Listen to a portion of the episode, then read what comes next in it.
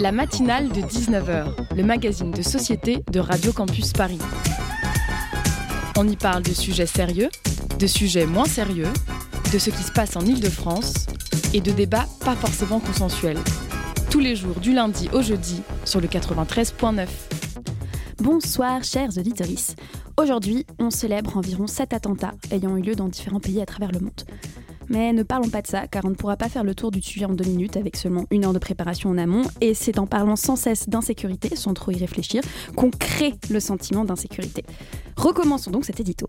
Aujourd'hui, il y a 93 ans, le préfet de police français de l'époque fait saisir une copie du film L'âge d'or du surréaliste Louis, Binuel, coécrit avec Salvador Dali. Il sera donc interdit jusqu'en 1981. Ah mince, ça parle de la censure. Mais ça parle aussi du surréalisme. Alors partons sur ça. Qu'est-ce que c'est? C'est un mouvement artistique, sous tous les sens du terme, photo, littérature, peinture, etc., appartenant aux dites avant-garde du début du XXe siècle. L'avant-garde, qu'est-ce que c'est? C'est un terme issu du jargon militaire à l'origine qui a été récupéré pour désigner tous ces trucs bizarres faits par les jeunes d'après-guerre totalement traumatisés. C'est donc un mouvement initié par le groupe Dada qui se veut de révolutionner la manière dont on fait de de partir en éclaireur donc pour un nouvel art et qui couperait radicalement les ponts avec ce qu'on faisait avant. Dans les faits, il y a eu les expressionnistes notamment qui ont un peu préparé le chemin, mais bon, passons. En 1924, André Breton publie donc un manifeste dans lequel il définit le surréalisme. En gros, leur truc, c'est l'inconscient, théorisé peu avant par Freud, sauf que ne le voit pas comme un problème, mais considère au contraire son éveil comme la voie royale vers l'art, avec un grand A. Et comment le réveiller? Par l'écriture automatique, par exemple, c'est-à-dire laisser courir sa plume sans réfléchir, les balades totalement laissées au hasard dans Paris, l'ouverture à l'inattendu, au bizarre, etc. Il sacralise ainsi la folie sous toutes ses formes, ce qui est tout de même très honorable dans une époque où les fous et les folles étaient entièrement mis à la marge et on peut même dire torturés. Ça explique d'ailleurs la censure d'ailleurs évoquée tout à l'heure. Toutefois, leur rapport à la folie est un peu étrange. La frontière est fine entre admiration honnête des folles et fous comme sujet conscient de leur art d'une part, ou au contraire, d'autre part, considération comme objet de projection, si j'ose dire, dont la production devient art uniquement à partir du moment où un surréaliste le désigne comme tel. Il est également important de préciser que les femmes surréalistes existent aussi. Bon, finalement, malgré, cette deuxième tentative d'édito, j'ai bâclé un sujet qui mériterait beaucoup plus de réflexion pardon, et d'explication, mais au moins je n'aurais pas propagé un sentiment d'insécurité irréfléchi et peut-être que vous aurez eu envie d'aller creuser. Mais s'il vous plaît, bridez votre curiosité intellectuelle pour le moment, enfin, orientez-la sur autre chose plutôt, parce que d'abord, le moment est venu de découvrir pardon, le sommaire de ce soir.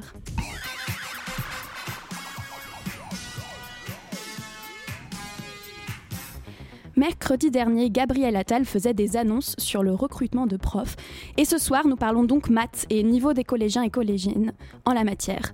Virginie Alara, professeure et chercheuse de l'école des ponts Paritech et lauréate du prix Irène Joliot-Curie de la jeune femme scientifique 2023, est avec nous pour nous accompagner sur le sujet. Ensuite, nous recevrons Gilles Verviche pour son livre Stranger Philo, qui nous fera découvrir la dimension philosophique et pop culture de la série culte Stranger Things. Vous êtes bien sur la matinale de Radio Campus Paris. Il est 19h04 et entre interview, Zoom, chronique et musique, nous sommes ensemble pour une heure. La matinale de 19h sur Radio Campus Paris. Et tout de suite, c'est donc l'heure de notre interview. Bonsoir Constance, bonsoir Hugo. Bonsoir. Bonsoir. Alors, ça a été dit en intro, vous êtes chercheuse de l'école des ponts Paritech et lauréate du prix Irène Jo-Le-Curie de la jeune femme scientifique 2023. Et vous êtes avec nous pour parler euh, des maths en France, un sujet qui revient dans l'actualité euh, vu les récentes annonces du gouvernement. Euh, et euh, il y a aussi eu l'annonce des résultats d'une enquête, l'enquête PISA, pour Programme international de suivi des acquis des élèves. Euh, c'est une enquête qui mesure le niveau des élèves de 15 ans des 81 pays membres de l'OCDE, et ce dans trois matières, donc pas que les maths. les trois matières sont la lecture, les sciences et les maths. et les résultats internationaux montrent une baisse, je cite, inédite et globale de la performance des élèves. Euh, mais sur le sujet précis des maths, entre 2018 et 2022, c'est en France que l'on a observé la plus forte baisse de niveau jamais enregistrée depuis la première étude PISA. Euh, c'est un phénomène qui n'est pas euh, nouveau, mais ça permet de nous interroger à nouveau sur la façon dont sont enseignées les maths en France et sur ce qui ne va pas. Donc, selon vous, Virginie, comment est-ce qu'on peut expliquer que la France soit aussi bas dans ce classement? Qu'est-ce qui ne va pas avec la façon dont on enseigne les maths en France? Alors bonsoir, merci beaucoup pour l'invitation. Euh, ben, pour répondre à votre question, je pense qu'il y a plusieurs facteurs. Alors il y a un premier facteur qui est factuel, alors je voudrais pas passer pour la vieille rabat-joie euh, de service, mais malheureusement ben, c'est un constat un peu factuel, euh, qui est que le, les programmes en mathématiques se sont peu à peu dilués depuis ben, plusieurs décennies. Et du coup, ben, si on enseigne moins, moins de choses à l'école, ben, forcément les, les, élèves en savent moins. Donc ça c'est un premier, un, premier facteur. Il y a un deuxième facteur ben, qui est conjoncturel et qui est lié à ce qui s'est passé dans les années euh, récentes. Ben, la, la, pandémie euh, n'a pas aidé. Euh, L'enseignement distanciel, euh, pour ceux qui sont dans la salle et qui sont étudiants ou ceux qui écoutent et qui sont passés, on sait que ça n'a pas été de très très bons souvenirs. Donc ça, c'est sûr que ça n'a pas aidé. Euh, et c'est peut-être lié justement à la pandémie. Une chose qui a été soulevée par cette étude PISA et qui semble être un, facteur un peu euh, explicatif aussi de cette baisse de niveau, c'est la baisse de l'implication des parents dans le suivi euh, du parcours scolaire de leurs enfants. Donc c'est donc probablement que la pandémie y est pour quelque chose, c'est certain, et c'est sûr que ça a probablement eu des répercussions en maths, mais pas que. Très bien. Mais alors pourquoi est-ce que les maths ont cette réputation si rebutante? Euh, bah, ça dépend auprès de qui. non, mais je pense. Euh, alors, je pense que euh, déjà, il faudrait présenter les mathématiques sous un aspect beaucoup plus ludique que. Il y a deux choses. Sous un aspect beaucoup plus ludique qu'elles ne le sont actuellement. Ben pour donner tout simplement aux élèves l'envie d'en faire, le présenter sous forme de jeu, sous forme d'énigmes. Euh, donc j'ai choisi de faire la recherche en mathématiques mon métier et ben ça je pense que tous les chercheurs dans cette discipline seront d'accord avec moi, ce qui nous plaît dans cette discipline, c'est le côté énigme, problème à résoudre. Enfin, c'est euh, quelque chose qui nous attire beaucoup bah, intellectuellement. Et euh, bah, le présenter sous cette forme-là de jeu, d'énigme à résoudre auprès, euh, auprès des élèves, et donc d'une façon ludique, déjà, ce serait, euh, je pense, une manière bah, d'attirer plus les jeunes vers cette matière. Euh, aussi, euh, un aspect, je pense, qui est très important, ce serait d'expliquer un peu plus tôt qu'on ne le fait à quoi ça sert les maths dans la vraie vie. Parce que je pense qu'au collège, lycée, j'avais pas vraiment d'idée de ce à quoi ça pouvait servir les maths, enfin pour de vrai, entre guillemets, quoi. Outre le côté un peu jeu, un peu on manipule des concepts abstraits euh, comme ça, je voyais pas trop l'utilité alors que ben, euh, les mathématiques sont importantes dans la vie de tous les jours. Je vais juste vous donner un exemple tout de suite. Euh, lorsque vous cherchez des informations sur Google, ben, derrière le moteur de recherche euh, qu'il y a dans votre, page web Internet, il y a des algorithmes très puissants qui vous permettent d'avoir accès à l'information que vous cherchez parmi la masse énorme d'informations qu'il y a sur le web ben, en très peu de temps. Donc juste un exemple. Par exemple aussi, vous avez des algorithmes très puissants euh, qui permettent de crypter votre numéro de carte bleue pour éviter que votre compte ne soit piraté. Donc là aussi, il y a besoin de maths et ça concerne tout le monde dans la vie de tous les jours. Mais si les maths sont hyper euh, présentes dans notre quotidien, c'est euh, indéniable, mais euh, est-ce que c'est pour autant une, bonne idée de continuer les maths si on se dédie à des métiers euh, non scientifiques. On pouvait déjà choisir avant euh, de faire un petit peu moins de maths euh, jusqu'au bac, mais maintenant avec les options, je crois que, enfin, je, je, suis très loin de ça maintenant, mais il me semble qu'on peut arrêter dans les dernières années purement et simplement les maths. Euh, sur l'argument que en fait on se destine à des métiers soit littéraires, soit euh, en sciences sociales, etc. Est-ce que ça vaut le coup de continuer si on sait qu'on ne sera pas euh, bah, codeur chez Google ou qu'on ne travaillera pas dans une banque À quoi ça sert vraiment de continuer si on n'est pas dans ce cursus-là, nous, même si on en a besoin au quotidien des maths?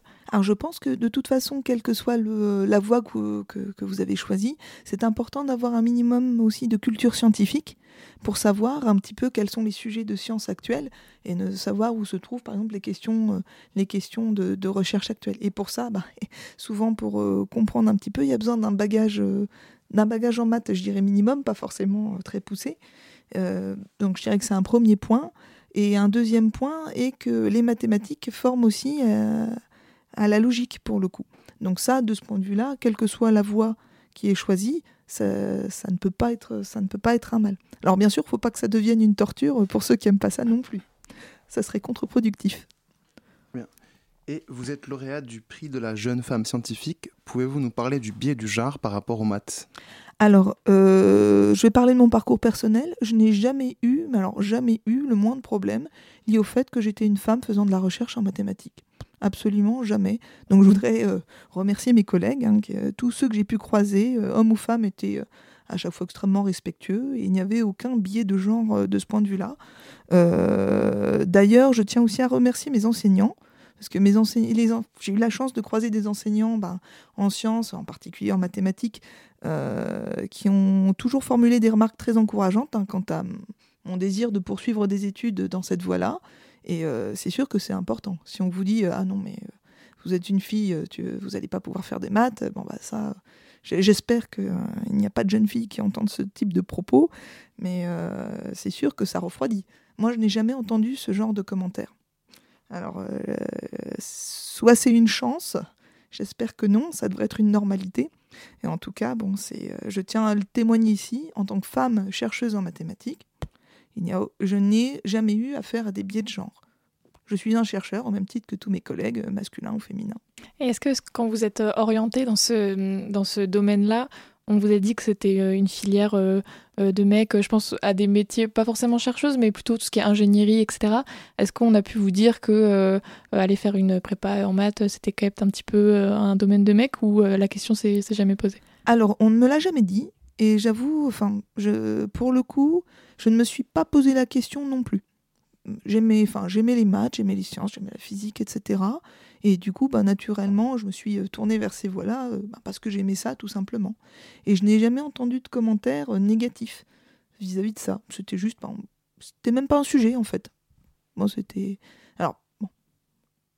Pardon, juste, juste, pour dire, ça, ça, devrait être une normalité ce que je décris là. Et vous parlez juste avant de l'implication des parents qui pouvaient expliquer éventuellement un retrait de l'appétence pour les maths et une baisse du niveau. Euh, est-ce que vous, vos parents étaient euh, euh, branchés là-dessus? Est-ce que ça a joué un rôle pour vous? Est-ce qu'on peut dépasser ça? On dit souvent, oui, mais nous, on n'a pas la gène mathématique, le gène mathématique dans la famille. Est-ce que est-ce que c'est quelque chose qui vraiment se transmet un peu une culture de famille? Ou est-ce qu'on peut, on peut travailler un peu tout seul et se découvrir une, fibre mathématique Alors, je, vais répondre en deux temps. Euh, tout d'abord, j'ai envie de dire, les mathématiques, c'est comme le sport. Hein. Donc, euh, j'ai envie de dire, euh, plus on s'entraîne, bah, mieux c'est. Et plus on commence tôt, bah, plus c'est facile après. quoi. Donc, après, il y a l'entraînement. l'entraînement, bah, c'est bien quand vous êtes encouragé dans l'entraînement, soit, soit par vos proches, soit par des coachs qui vous donnent envie, qui vous donnent envie de faire du sport et de vous dépasser. Euh, pour ma part, j'ai eu énormément de chance dans le sens où mes parents étaient très attentifs euh, à notre parcours scolaire, que ce soit moi ou mon frère d'ailleurs. Et ce, indépendamment du fait euh, que, je sois une fille, lui un garçon, on était traités exactement à la même enseigne. Et, donc de ce point de vue-là, bah, c'est sûr que si pour vos parents c'est important que vous ayez des bonnes notes à l'école, ben ça, ça aide quelque part. Je tiens, bah, j'ai aussi eu cette chance. C'est sûr que mon père, lui, est chercheur, lui en mécanique, pas en maths. Mais du coup, effectivement, j'avais euh, j'avais euh, un exemple de personnes qui s'épanouissaient mm. dans ce métier et c'est sûr, ben ça, en tout cas, ça rebute pas quand on voit quelqu'un d'heureux. De, de, Cela dit, je voudrais juste préciser, lui pour le coup ne venait pas d'une famille euh, où il y avait des scientifiques mm. avant lui. Il était un peu le, le premier, je suis la deuxième génération. et bah, c'était il y a longtemps, hein. mais à l'époque en tout cas, alors, il avait des parents qui étaient très attentifs à son parcours scolaire, mais qui n'étaient pas forcément euh, scientifiques. Donc, de ce point de vue-là, au moins à l'époque, euh, c'était possible. Euh, j'ose espérer que ça l'est encore aujourd'hui. Très bien. Et vous dites c'est comme un sport, les mathématiques. Est-ce que selon vous, les maths sont essentielles au développement de chaque enfant? Alors, je pense en tout cas que c'est important pour former le raisonnement, et en particulier le raisonnement logique. ça, pour le coup, et puis c'est important aussi, ne serait-ce que on parlait de la vie de tous les jours. Par exemple, vous allez, il y a une forte probabilité, enfin un grand nombre d'entre nous à un moment se retrouvent à faire un emprunt à la banque. Si vous voulez comprendre ce qui se passe en termes de taux de remboursement, qu'est-ce que vous aurez à rembourser, etc., avoir des notions de mathématiques de base, euh, bah, tout simplement pour pas se faire euh, rouler, euh, c'est important. Donc de ce point de vue-là, c'est important, je dirais surtout pas forcément uniquement pour ceux qui se destinent à des, euh, des voies scientifiques, mais c'est important pour former la logique et le raisonnement. Et en particulier vous qui êtes journaliste, c'est important d'avoir un recul euh, sur les informations qui vous sont données. Merci beaucoup.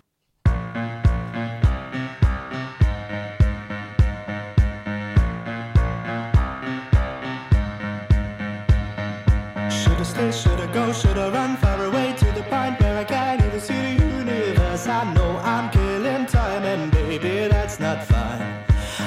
I'll pack it in, pack it in, never smoke anything, never eat anything that will compromise my health. And baby, that means you too, that means you. It's impossible to pinpoint you like a fat joint. I cannot remember you back in November. Never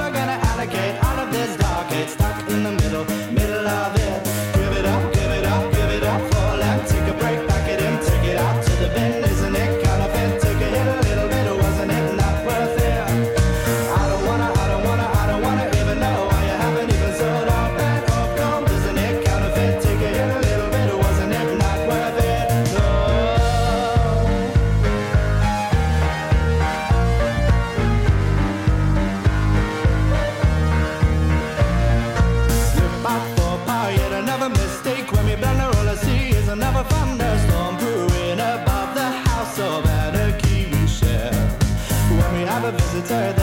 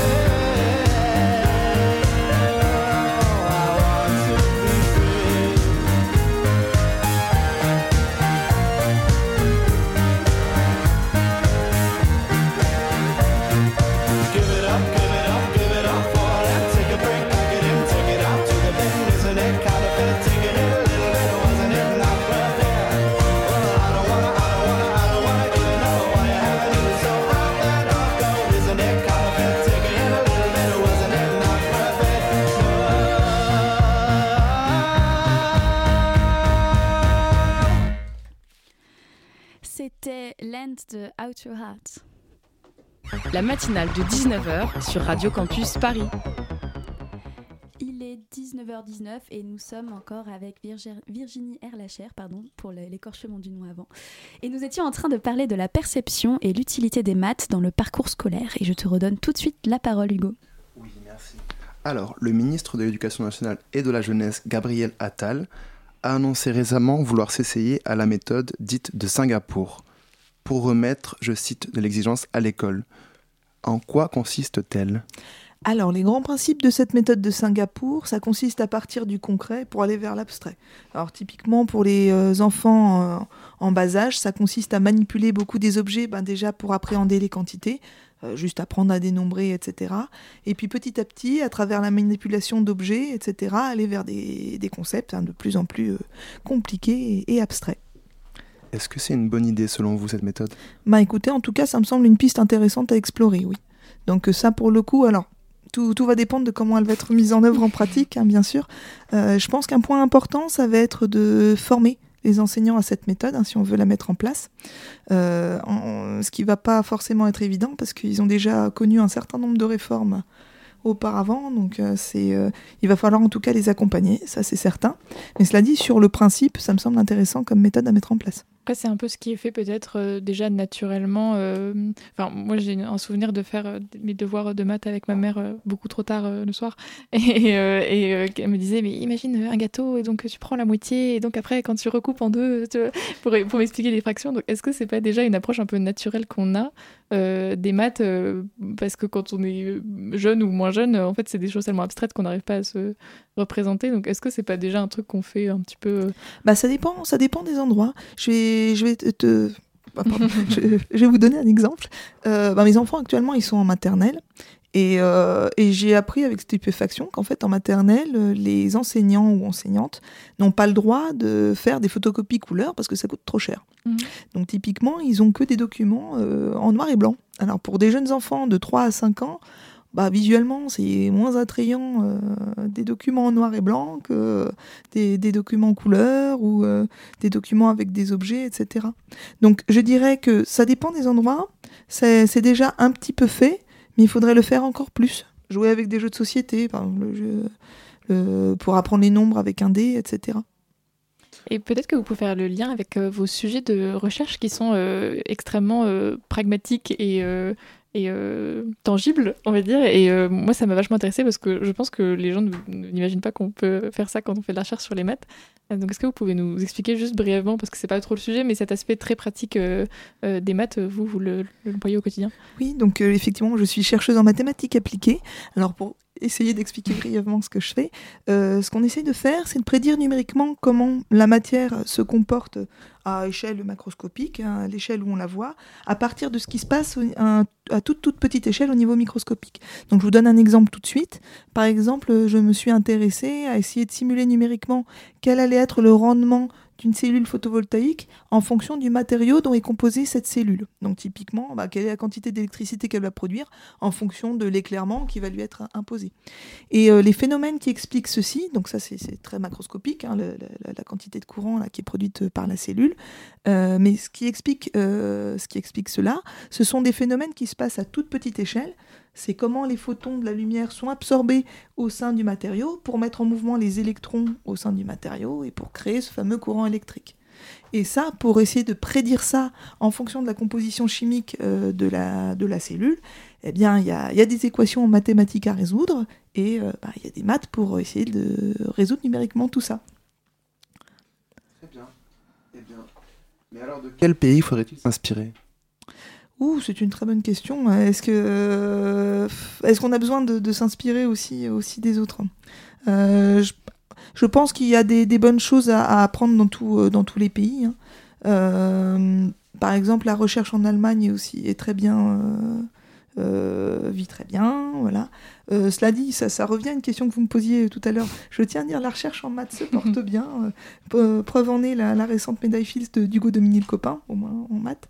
Euh, cela dit, effectivement, euh, c'est, euh, je dirais, en France, on souffre du fait que ben, les salaires en recherche sont pas forcément très élevés et qu'il y a très peu de postes. J'en veux pour preuve un, chiffre. Dans les dix dernières années, le nombre de thèses en France a baissé, je crois, de 17%. Euh, en comparaison aux États-Unis et en Chine, bah, ça a augmenté. En Chine, ça a augmenté de 40%. Et aux États-Unis, j'avoue que j'ai pas le chiffre en tête, c'est moins que 40%, mais en tout cas, il a augmenté, il n'a pas diminué. Et comment on peut, euh, comment on peut, expli- on peut expliquer ça? Est-ce que c'est une question de moyens financiers, une question euh, d'incitation à en faire euh, son mode de vie? Est-ce que socialement, dans d'autres pays, c'est, je sais pas, c'est plus coté euh, d'être euh, chercheur Euh, Qu'est-ce qui explique ça? Parce que même dans, dans des domaines, pas forcément les maths, mais sur tout ce qui est en ce moment l'intelligence artificielle, par exemple, j'ai vu que Xavier Niel avait lancé ce, grand programme un peu incubateur pour les chercheurs pour essayer à tout prix de garder les chercheurs en France.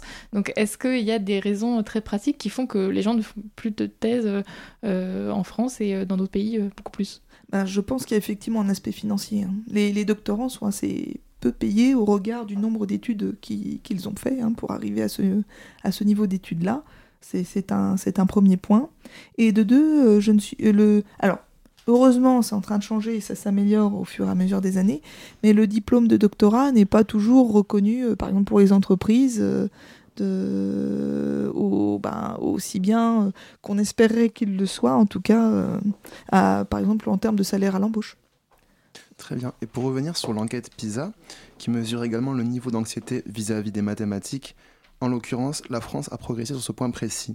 Et le niveau d'anxiété des élèves correspond au niveau moyen des pays de l'OCDE. Qu'est-ce que ce stress des maths et comment se manifeste-t-il et comment y remédier Alors c'est une très bonne question. Je pense en tout cas, euh, ce qui est déterminant, et ça l'a été en tout cas euh, dans, dans- dans le cadre de, de, de mon parcours, euh, il est important que les, les élèves se sentent encouragés et soutenus, à la fois par leurs proches et par leurs enseignants, quel que soit leur niveau, euh, et encouragés dans leur progrès. Alors c'est sûr que si on dit euh, à un élève, quelle que soit la matière, bah, de toute façon t'es nul, t'es pas fait pour ça, que ce soit les maths ou autre chose, bon bah ça donne pas envie de, de faire des efforts pour essayer de progresser. hein. Ça, ça, je pense que tout le monde est d'accord avec ça. Euh, donc, à mon avis, je pense que déjà, il y a. euh, euh, et ça, ben, ça, c'est, euh, ça dépend des expériences de chacun. hein. Mais en tout cas, c'est un point qu'il est important, euh, important de développer. Ça aide à avoir la confiance en soi. Ça aide les élèves à oser ben, dire, des choses fausses. hein, ça arrive. hein. On apprend tous par l'erreur aussi. dans un climat de confiance et sans qu'ils se sentent jugés. Et puisqu'on parle des, des environnements euh, de classe et d'école et tout ça, euh, qu'est-ce qu'il faut penser de l'idée des trois groupes de niveau au sein d'une euh, classe Euh, une, une proposition qui a été faite aussi par le, le ministre de l'Éducation. Euh, Est-ce que c'est une bonne idée? Est-ce que, est-ce que ça va avoir des résultats concrets? Est-ce que ça a déjà été fait peut-être? Alors, je sais que c'est une question qui fait pas mal débat. hein, donc, euh, euh, le point de vue que je vais donner, c'est juste un point de vue personnel hein, de, personnes qui n'enseignent pas dans le collège. Donc, c'est à prendre avec des pincettes et pour ce que ça vaut. hein. Euh, je pense qu'il faut. Enfin, tout dépend de comment ce sera mis en œuvre. Il faut pas. Pour moi, je dirais globalement, c'est c'est pas forcément une mauvaise idée, dans le sens où c'est plus facile d'enseigner à des groupes de niveau homogène. Par exemple, ben, un élève aura moins honte de poser une question s'il est avec des élèves dans, le même groupe, euh, des élèves qui ont le même niveau que lui, il se sentira pas euh, à la traîne ou nul, etc.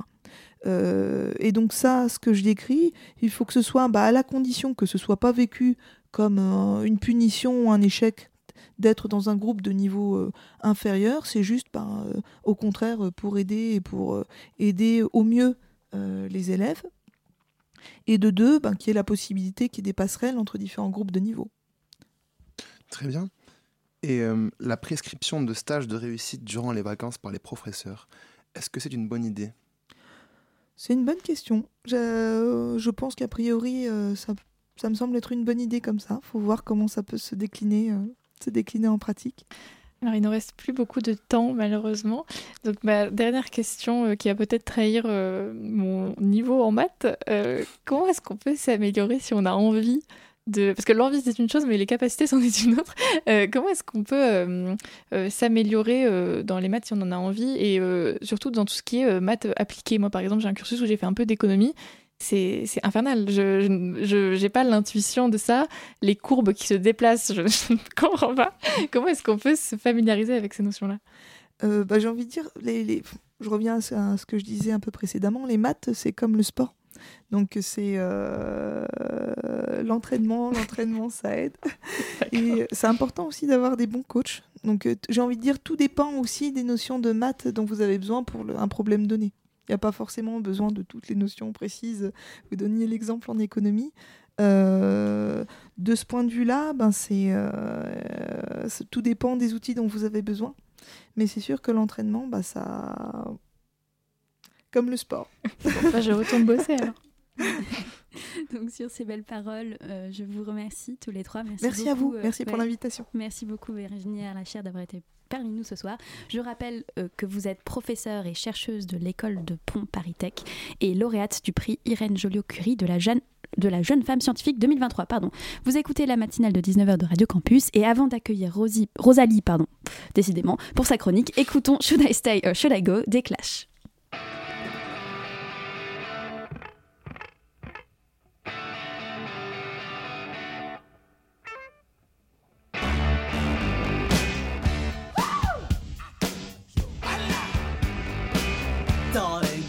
To let me know. Should I stay or should I go? If you say that you are mine, I'll be here till the end of time. So you got to let me know. Should I stay or should I go?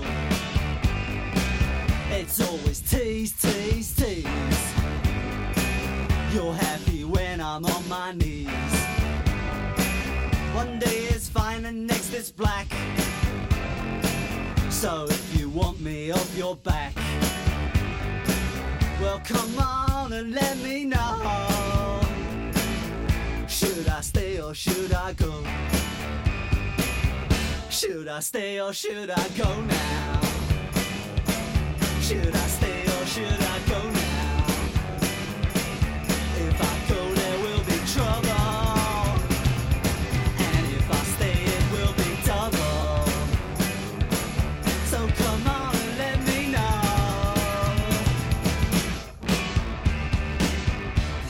This indecision's bugging me.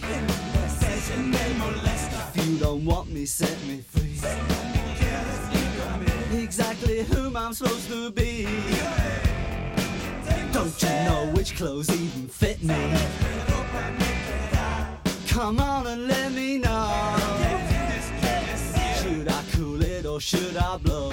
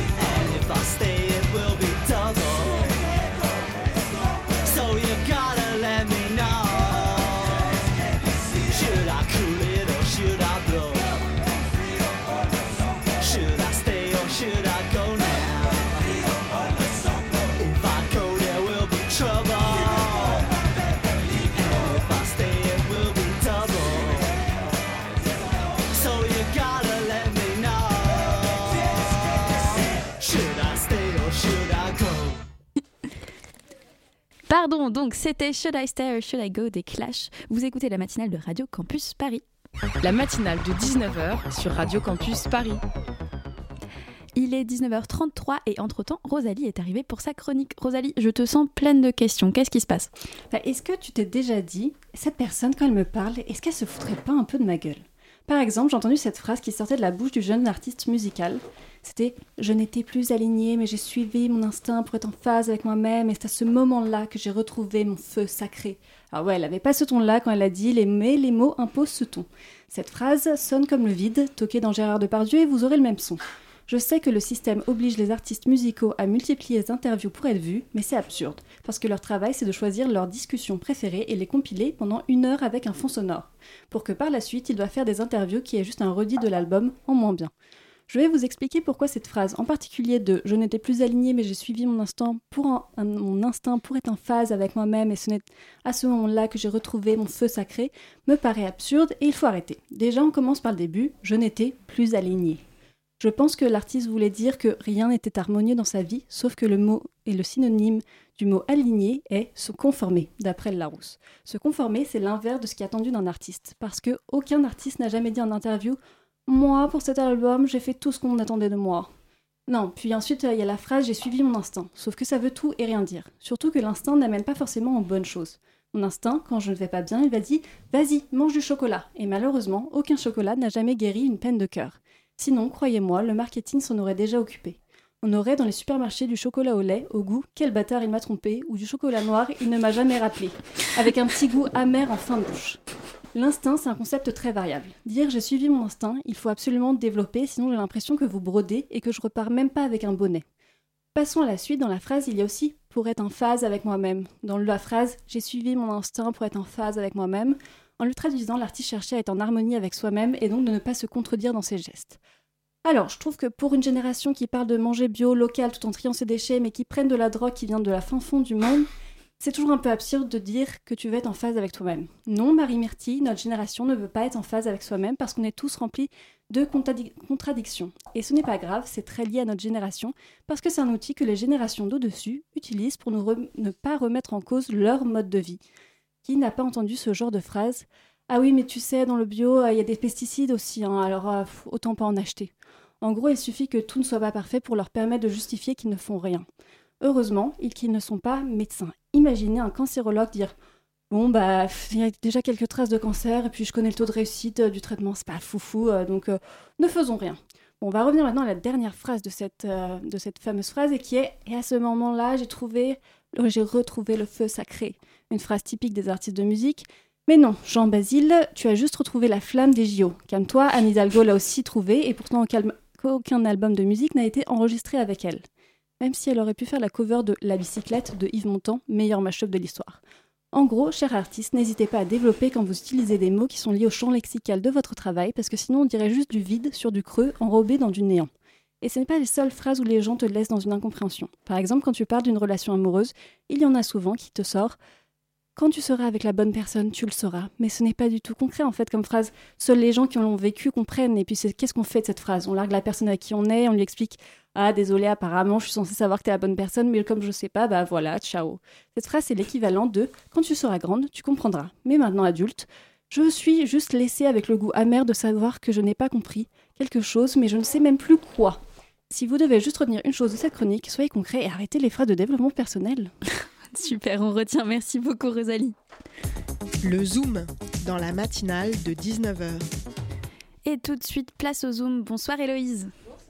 Ça va? Oui, et toi? Ça va. Oh là là. Euh, alors ce soir, je reçois euh, Gilles Verbiche. Bonsoir. Bonsoir. Vous allez bien? Bah ça va. Ambiance euh, calme, bah. matinale. Alors Zen. vous- vous êtes, euh, vous êtes agrégé de philosophie et professeur au lycée. Ouais. Vous avez à cœur de faire découvrir la philosophie de manière accessible et ludique. Mhm. Pour cela, vous vous appuyez en partie sur le domaine de la culture, comme en 2015 lorsque vous avez publié Star Wars, la philo contre-attaque. Star Wars, ouais. Excusez mon accent. La philo, ouais. Aujourd'hui, vous publiez Stranger Philo, comprendre la philo avec Stranger Things. Ouais. Mon accent est... Ce- Toujours pas terrible. C'est très bien. Alors ma première question, Ouais. comment et surtout pourquoi vous est venue l'idée de mêler culture et philosophie? Pop culture, on va dire, Oui, et pop philosophie. culture. Alors, pop culture et philosophie, euh, bah, pour faire de la pop philosophie, parce que c'est un peu mon travail d'enseigner aux élèves. Et enseigner, ça veut dire euh, ramener l'inconnu au connu, donc aller chercher les élèves là où ils sont avec leur culture. Et vouloir expliquer de la philosophie qu'ils comprennent pas avec des références qu'ils ont pas, euh, ça me paraît un peu difficile. Euh, Des fois, j'ai demandé qui connaît euh, Proust de nom, j'en ai deux qui ont levé la main hein, sur une classe. Donc l'idée, c'est d'aller chercher plutôt la culture qu'ont les élèves. Et en plus, c'est la mienne. Voilà, quand j'avais commencé avec Star Wars, moi, depuis que j'ai 10 ans, euh, puisque je suis la fameuse génération au-dessus qui vous dit que euh, faut continuer à pas manger bio. Euh, mais et donc euh, voilà, moi je suis fan de Star Wars, j'ai beaucoup aimé Stranger Things, je suis pop culture. Euh, voilà, pop culture, j'en parle dans le livre. Euh, c'est un peu le contraire de ce que prétend Hannah Arendt, pour ceux qui connaissent, donc philosophe, super philosophe, hein, qui, qui tape bien sur le totalitarisme. Mais quand elle parle de la culture vers la fin de sa vie, commence un peu à sucrer les fraises, je trouve. Et donc, euh, elle, pense que euh, tout ce qui est culturel doit pas être divertissant et tout ce qui est divertissant est sans doute pas culturel. Moi, j'essaie de, de montrer le contraire et d'aller chercher un peu de, de culturel ou de fond ou de pensée dans des euh, objets de, de divertissement comme donc les séries. Et alors justement, est-ce qu'on peut trouver de, de quoi philosopher euh, sur toutes les œuvres culturelles, notamment les œuvres audiovisuelles? Est-ce que Euh. si on prend n'importe quelle, quelle œuvre, il y aura de quoi philosopher Alors, je sais pas, euh, vous savez ou pas qu'un philosophe euh, pré-socratique, donc qui a vécu avant Socrate, qui s'appelait Héraclite, disait aux gens qui venaient manger chez lui Entrez, il y a aussi des dieux dans la cuisine. Donc, on pourrait dire entrez, il y a aussi de la philosophie dans tout ce que vous voulez. Il y a même eu un euh, Plus belle la philosophie, donc c'était euh, sur Plus belle la vie. Enfin, euh, voilà. Après, alors, ça dépend de. Quelqu'un qui fait de la philosophie, qui est philosophe ou qui aime bien ça, pourrait aller chercher de la philosophie un peu partout si c'est des œuvres de l'esprit. Voilà. Après, euh, est-ce que l'intention au départ euh, était vraiment euh, de fond ou est-ce qu'on voulait juste faire un produit marketing ou commercial? Enfin, j'en parle un peu. hein. J'ai fait, un- premier chapitre sur les The Mall Rats avec l'accent les rats du centre commercial. C'est un des épisodes de la série. Est-ce que tout ça, c'est pas fait pour nous vendre des yaourts? Voilà. Après, je sais pas si on pourrait vraiment trouver dans tout, tout, tout, mais voilà, après tout, euh, encore une fois, c'est des œuvres de l'esprit, donc euh, il y a peut-être quelque chose euh, à sortir. Et alors, euh, pourquoi Stranger Things?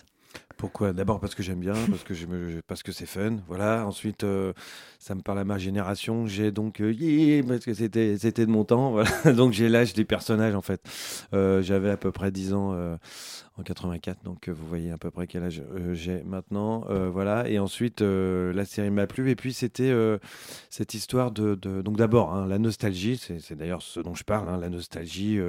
on pourra en parler peut-être si on a 2-3 heures devant nous, mais cette nostalgie des objets, hein, de, de, de la matière, des, des Walkman, des, des, des, VHS, du Super 8, euh, tout ce qui est, vous voyez, lo-fi, j'en parle un petit peu, là, le- la bonne vieille musique avec des cré- qui, crépitent, voilà. Et puis ce monde à l'envers, voilà, je me suis dit, euh, le monde à l'envers, ça m'a rappelé tout de suite, pour ceux qui ont fait un peu de philo avant de faire des études euh, à l'université, l'allégorie de la caverne, vous savez, c'est Platon avec euh, le monde, la caverne et puis le monde réel. Et voilà, je me suis dit, ça fait longtemps qu'on invente toujours des mondes euh, derrière, des arrière-mondes, des vrais mondes, des autres mondes. Et j'ai repris un peu le, le titre d'un James Bond en disant pourquoi est-ce que le monde ne suffit pas? Pourquoi est-ce qu'on veut toujours qu'il y ait un autre monde, plus vrai ou moins vrai, euh, meilleur ou pire? Mais voilà, et donc cette histoire du monde à l'envers, des, des mondes possibles, ça m'a aussi, voilà, c'est un, terme, un thème philosophique qui, qui, qui m'a pas mal euh, inspiré.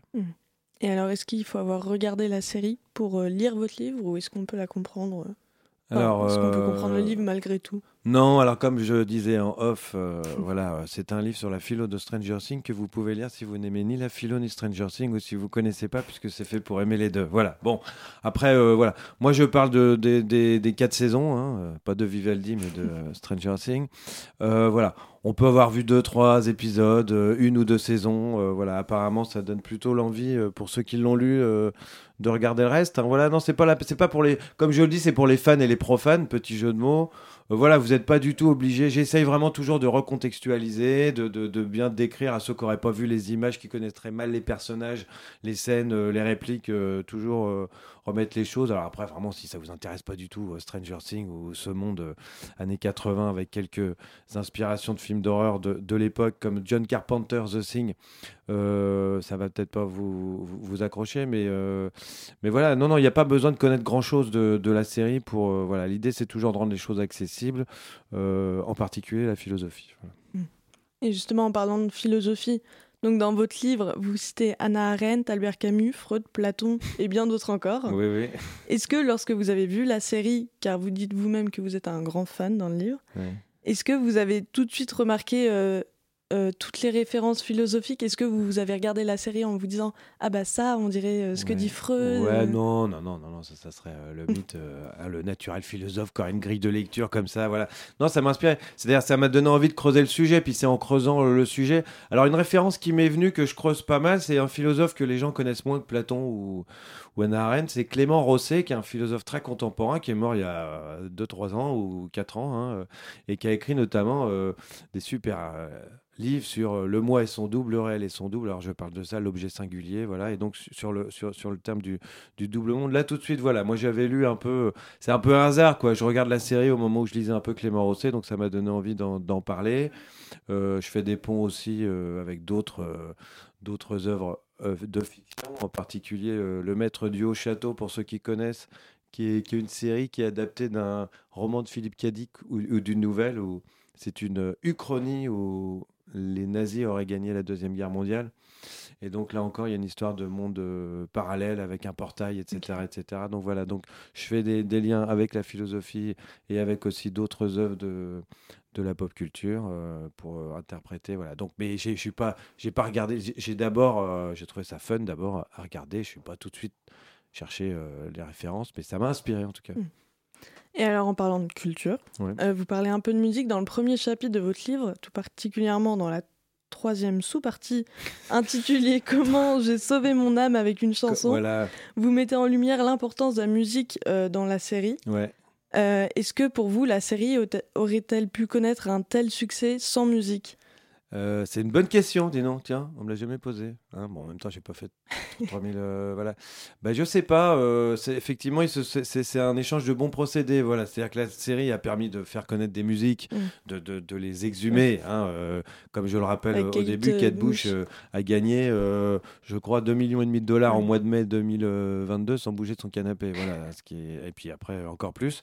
Non, effectivement, voilà, parce que c'est le canal de la nostalgie. Effectivement, j'ai repris ce titre de, euh, des années 80 aussi, euh, Last Night the DJ Save My Life euh, with this song. Donc j'ai fait le chapitre comment j'ai sauvé mon âme avec une chanson. Effectivement, comment Stranger Things, qui est une œuvre sur la nostalgie, une série sur la nostalgie, passe évidemment par la musique. Vous avez tous euh, vécu euh, des moments euh, sur des musiques et des moments qu'on a vécu sur des musiques. Effectivement, dès qu'on réentend, enfin c'est vraiment une Madeleine de Proust. Mm. Proust, ça passe par le, le goût, mais la musique aussi est vraiment un, un véhicule euh, du- de la mémoire qui me paraît très fort et ça parle tout de suite à, à plein nom. Donc non, je pense qu'effectivement, euh, ça fait aussi partie du succès de la série, les, ces musiques sur lesquelles elle repose. Mm. ouais.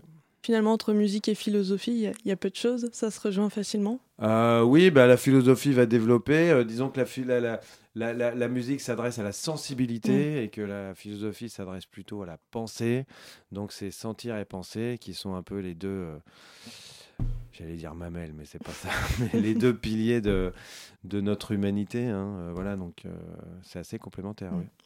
Et alors, pour revenir sur la série en elle-même, donc c'est une série qui est quand même relativement violente, euh, notamment dans la dernière saison. Ouais. Euh, je sais pas si certains ont regardé la dernière saison, mais je trouve qu'il y a des moments quand même plus traumatisants que d'autres. Euh, et justement, quelle est la place euh, de la peur et de la mort dans la série, puis dans votre livre? Ouais. Alors, je sais pas si ça fait très peur. Effectivement, c'est très, très inspiré, notamment la saison 3. Enfin, dès le début, mais la saison 3 est inspirée beaucoup de Carpenter, des films de morts vivants de, de Romero. Euh, soyons honnêtes, c'est quand même un film d'enfants adolescents ça fait pas quand même si peur que ça c'est quand même voilà euh, euh, sans spoiler on peut dire qu'il n'y a pas à spoiler je veux dire Ouais. les personnages principaux vous inquiétez pas il leur arrive pas trop grand chose en fait ils injectent toujours des personnages en début de saison pour Ouais. qu'ils meurent à la fin voilà donc euh, la peur, je sais pas si ça fait très peur en fait. Hein. Je suis pas sûr. On est plutôt, c'est plutôt des sensations et des pensées agréables, comme la nostalgie, voilà. Après, la place de la mort dans la série et dans la dans la philosophie en général, ça me paraît essentiel. hein. Je veux dire, on, Oui, c'est serait vrai. pas en train de faire de la philosophie euh, si on était immortel, parce que si on était immortel, déjà, on aurait l'éternité devant soi, on chercherait pas un sens à sa vie, et puis euh, on se dirait, bah, je m'y mettrai plus tard. hein. Vous pourriez rester, il y aurait même pas de matinale, hein. vous resteriez au lit, euh, vous seriez pas là, il faut que je finisse mes études. Bah, tu verras dans 5 milliards d'années. Écoute, tu peux procrastiner toute ta vie. Donc voilà. Donc c'est la mort qui rend l'existence à la fois absurde et pleine de sens. Bah merci, on, on va s'arrêter sur la mort du coup.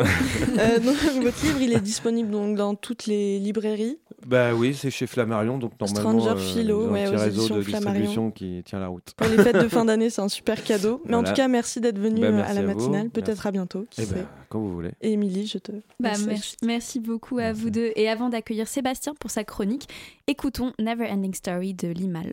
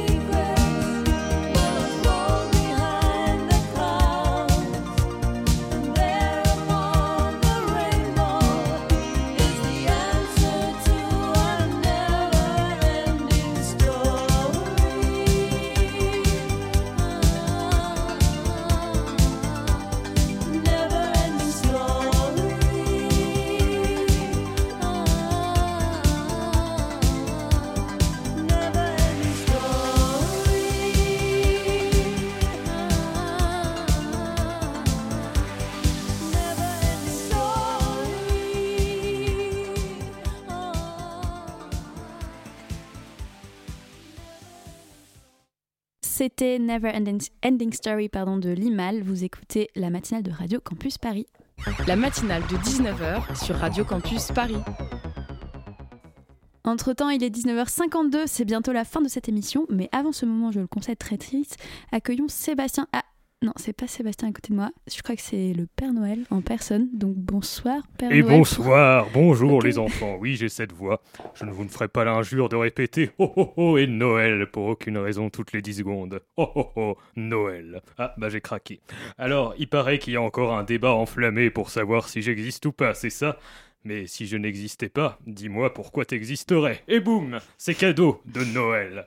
Non, c'est bien moi, et vous avez du pot que votre émission tombe un jour entre le 1er janvier et le 24 décembre, ou entre le 26 décembre et le 31 décembre, parce que sinon tout le reste de l'année j'étais charrette. Le 25, ça bûche de Noël, PTDR. Au fait, même si je suis une dinguerie de guest, j'essaye toujours de rester proche du peuple et sans prise de tête pour mon image de nice guy. Donc vous pouvez m'appeler par mon prénom, c'est Jean-Pierre. Jean-Pierre Père Noël. On peut aussi l'abréger en JPPN, mais perso, je suis pas fan parce qu'après, les gens ils confondent avec IGPN, ce qui n'a rien à voir. Eux, ils font des enquêtes, moi je fais des emplettes. Oui, parce que le coup des lutins magiques qui taffent jour et nuit pour vos figurines de la patte patrouille ou je sais pas quoi, je vous le dis tout de suite, c'est bullshit. Les cadeaux, je les commande sur Cdiscount quand c'est le Black Friday. J'en ai eu pour 32 milliards de cette année. Bref, ce soir, je suis venu pour commenter une chanson qui m'est adressée. Vous connaissez App, ça s'appelle Petit Papa Noël. Alors déjà, ça part mal. Déjà, j'étais le plus grand de ma classe au collège, donc euh, on est sur un rapport d'un mot sur trois dans le titre qui est une fake news. Papa, ça d'accord. J'ai toujours voulu être père. Car ça reste une qualification reconnue par l'État. J'ai basé ma carrière là-dessus, malgré un cruel manque de débouchés. Bref, on s'en fout. Écoutons ce son de Tino Siro. Petit papa Noël, quand tu descendras du ciel avec des jouets par milliers, n'oublie pas mon petit soulier. Alors, que nous dit l'auteur? L'auteur semble nous exprimer à travers ses mots son kiff pour les bons gros délires bien fucked up. D'où je descends des ciels, déjà, des cieux. Je suis pas un commando parachutiste. Pour livrer les cadeaux, je fais des allers-retours avec ma fourgonnette. Hein, ma titine? C'est une Renault Kangoo. Ah, et puis, je sais pas qui est le cerveau qui a lancé la rumeur que je circule en traîneau tiré par une équipe de Rennes, mais si jamais vous avez entendu parler de ma prétendue demeure au pôle Nord, c'est du même calibre. J'habite à Crozon, dans le Finistère. Dommage. Donc Tino, je sais que t'es mort, mais la moindre des choses quand on veut évoquer une légende du game, c'est de se renseigner sur son parcours de vie. Non, puis on a déjà The Social Network, The Imitation Game et Bohemian Rhapsody comme biopic qui raconte n'importe quoi, on va pas en faire une médiathèque. On notera également dans ce couplet l'importance capitale de ne pas négliger, je cite, son petit soulier. Et allez, petit Papa Noël, petit soulier, le soulier, le zozo que je remplace c'est Sébastien Petit, alors tout est petit avec vous quoi. It's a small world. En plus, un, soulier, vraiment euh, le nec plus ultra du marché du divertissement. Euh, pourquoi pas une espadrille ou un mocassin. C'est censé être un enfant qui me parle ou un vieux cordonnier. Allez, ça m'a soulié, lol. Next couplet en fois 1,5 parce que flemme. Mais avant de partir, il faudra bien te couvrir. Dehors, tu vas avoir si froid. C'est un peu à cause de moi. Oh non, mais là, je suis choc-bar, mais alors de baiser. C'est tellement infantilisant, je suis encore assez vieux pour savoir quand je dois mettre mes frusques. Ça fait deux siècles que je suis dans ce business. Quand j'ai commencé, les dinosaures faisaient encore office de collègues de bureau. Donc je la connais, la procédure, pas la peine de me la chanter dans une vieille chanson ringarde. C'est dans mon CDI qui stipule que je dois porter un gigamanteau dans un tissu velouté rouge écarlate, dont la texture à la fois douce et soyeuse ajoute une touche de standing idéale pour incarner la quintessence de l'élégance hivernale et descendant jusqu'au panard pour dire stop au crop top et welcome au Santa Claus oversized, l'enfer. Allez, next en, en x2 parce que flemme. Il me tarde tant que le jour se lève pour voir si tu m'as apporté tous les beaux jours. C'est pas mal en vrai, hein. non je déconne. Coupe cette merde, Gabriel, coupe cette merde par la présente. L'auteur insiste à nouveau ici sur son désir ardent de posséder ses fucking joujoux. Jusqu'à quand cet, cet enfant, qui aurait étrangement la voix d'un ténor de charme des années 50, va-t-il nous casser les boules? Chant lexical de Noël, t'as capté? Chanson finito, va. Comme cette chronique. Merci, c'était très beau Jean-Pierre Noël. Et c'est déjà la fin de cette matinale. Merci beaucoup à Virginie Erlacher et Gilles Vervich d'avoir été parmi nous ce soir. Merci aussi à Constance, Hugo et Héloïse d'avoir assuré nos interviews, Rosalie et Sébastien, non pardon, Jean-Pierre Noël pour leur chronique et Gabriel pour les moyens techniques. Et pour finir, merci à vous, chers auditorices. Restez avec nous sur Radio Campus Paris et à demain.